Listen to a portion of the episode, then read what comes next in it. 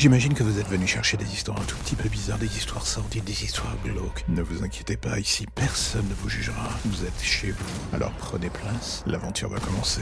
Bienvenue dans l'ombre des légendes.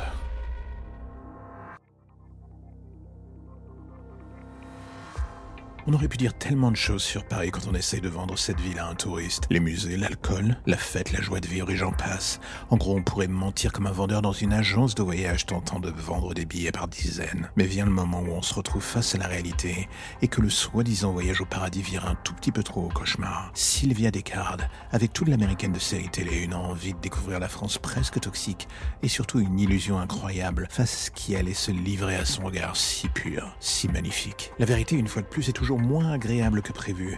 Est-ce que la vie a pris ses ambitions pour immédiatement les fracasser contre le mur le plus proche, 24 heures après son arrivée? J'ai envie de vous dire, et ça vous vous y attendez? Bien entendu. Se faire voler son sac, c'est une chose. Se rendre compte que toute sa vie s'y trouvait, à savoir son passeport, son argent, son téléphone, et j'en passe, c'en est une autre. Déclaration au commissariat, errance dans les rues de Paris pour rentrer à l'hôtel, et soudain une rencontre, celle d'une femme courant dans les rues, terrorisée qui vous percute de plein fouet. Là du coup, Sylvia commence à se dire que hmm, peut-être euh, la situation va prendre une tournure un tout petit peu désagréable. La jeune fille en face d'elle est en état de choc, elle est couverte de sang, elle ne parle que français, Sylvia à peine. Les deux ne se comprennent pas au langage courant. Mais c'est à ce moment que j'ai envie de vous dire, la peur c'est un langage universel, et au milieu de la nuit, deux femmes seules dans les rues du 20e arrondissement. Elle trouve des moyens de s'entendre, et là d'un coup tout s'accélère. Cette ombre au fond de la rue, la victime qui dit à Sylvia de fuir, et avant même qu'elle puisse faire quoi que ce soit, et sous le choc de la situation, elle voit d'un coup un couteau lancé par l'homme atterrir en plein milieu de la tête de la femme en face d'elle. Le sang lui gicle au visage, et tout ça avant que le cadavre de l'autre femme ne s'effondre sur elle. Et là d'un coup tout se remet en marche. La situation qui jusque-là était au ralenti revient à vitesse réelle. L'instinct de survie reprend le dessus et le corps enclenche le mécanisme de fuite. Enfin, il est 2 heures du matin et les rues sont diablement vides au grand désespoir de Sylvia. Elle court jusqu'à en perdre haleine, manque de se faire renverser par un taxi qui ne s'arrête même pas et l'insulte en passant. Bienvenue à Paris. Elle remarque s'être blessée en tombant. Sa cheville lui fait atrocement mal la ralentie. Elle n'avait définitivement pas besoin de cela, vraiment pas. Et à chaque fois qu'elle pense avoir distancé son tracker, elle le voit réapparaître au loin, une silhouette sombre qui ne la lâche absolument pas, comme s'il était guidé par l'odeur du sang. Et là, d'un coup, Sylvia voit enfin ce terrain vague au loin, ce grand entrepôt qui se dresse devant elle. Il n'y a rien d'autre à l'horizon, et même si un sentiment tenace lui dit que ce n'est pas un bon choix, elle se met à courir vers ce dernier.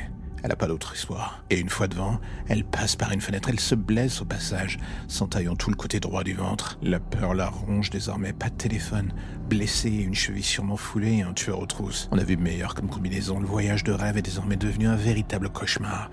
Il n'y a plus rien qui pourra la faire revenir en arrière.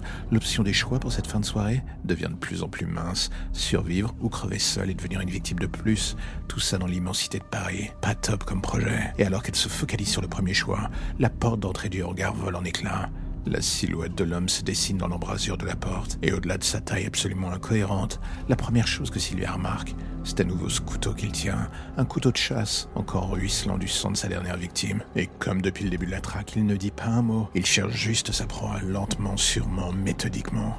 Sylvia s'est elle-même mise dans un piège en entrant dans ce bâtiment, elle le comprend, mais bien trop tard. Sortir de ce merdier, ça voudrait dire passer par la porte où l'homme se trouve.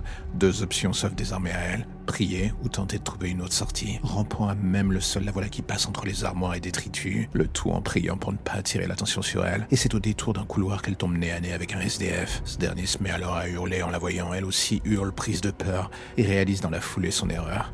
Elle sait qu'il ne lui reste que quelques secondes avant que l'autre arrive, elle se redresse et court en espérant trouver la sortie. Elle le fait de toutes ses forces. Dans son dos, elle entend un hurlement sordide, elle comprend que le SDF vient de rencontrer la lame du tueur, et elle, elle a pas vraiment envie d'être la prochaine personne à faire cette connaissance. Elle court, elle court, et voit une porte au loin, enfin.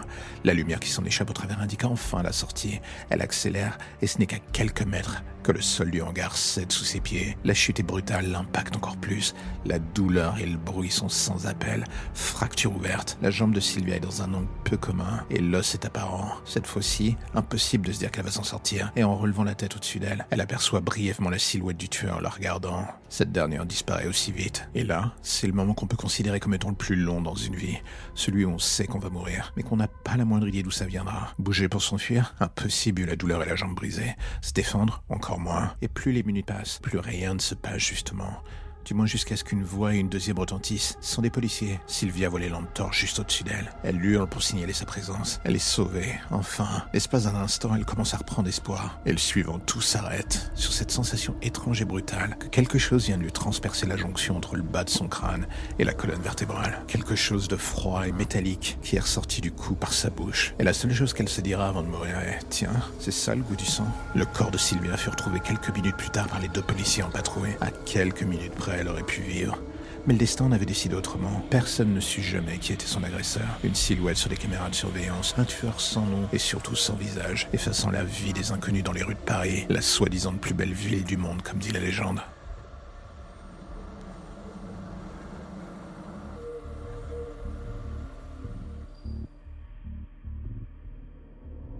Cela vous arrive d'avoir ce sentiment assez tenace que pendant la nuit, quelque chose vous regarde, ou alors que quelqu'un est à côté de vous silencieux, ne disant pas un mot et attendant paisiblement que vous preniez conscience de sa présence pour commencer à flipper. Ce genre de présence justement qu'on n'arrive pas à définir. On se demande si c'est un reliquat de notre imaginaire qui nous pourrit le cerveau pendant la nuit, ou si tout simplement, il y a vraiment quelqu'un avec nous dans cette chambre, dans ce lit, ce poids sur la poitrine pendant la nuit, ce souffle dans le cou. On a tous eu ce genre de moments plutôt gênants pendant notre vie, et le pire, c'est que cela continue chaque nuit. On se couche en se disant que tout ira bien, on s'auto-persuade de tout et son contraire, et d'un coup, avant même que l'on puisse avoir fini de se torturer le cerveau, on plonge dans le sommeil le plus profond. Et c'est là que tout commence. La paralysie du sommeil, le cerveau qui surchauffe, et cette silhouette qui apparaît au plafond. Ces yeux qui brillent dans la nuit et cette chose qui au plafond avance lentement vers vous. Les mouvements sont dignes d'une araignée. La chose est répugnante et d'un coup, elle s'arrête au-dessus de vous. Vous la voyez, elle vous regarde aussi.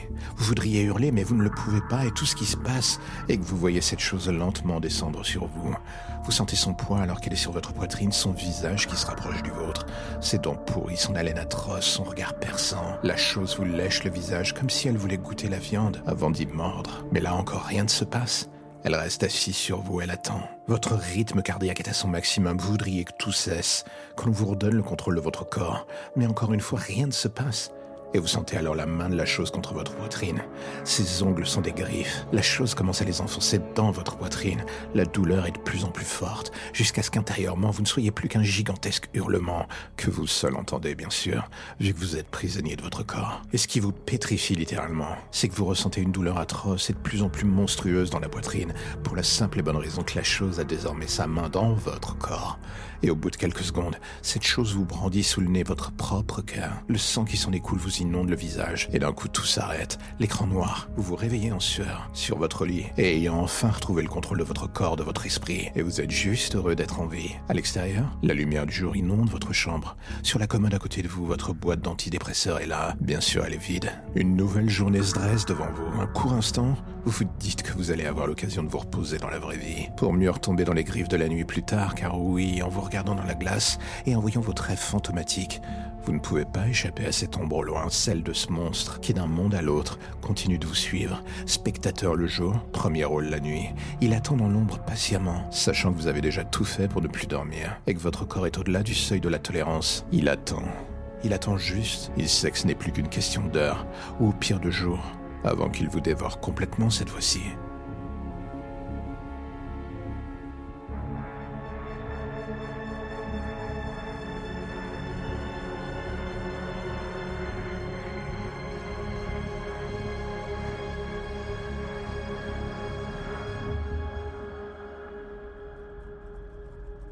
Et voilà encore un épisode qui se termine, je sais, vous êtes triste, mais ne vous inquiétez pas, je reviendrai bientôt avec de nouvelles histoires et de nouveaux contes un tout petit peu plus glauques les uns que les autres, ça ira crescendo, ça sera le bonheur, et je sais que c'est ce que vous attendez. Alors, mais entre-temps, si l'épisode du jour vous a plu, j'ai envie de vous dire, n'hésitez pas à en parler, n'hésitez pas à le partager ou à me faire des retours, vous avez l'adresse email pour ça dans la description de l'épisode.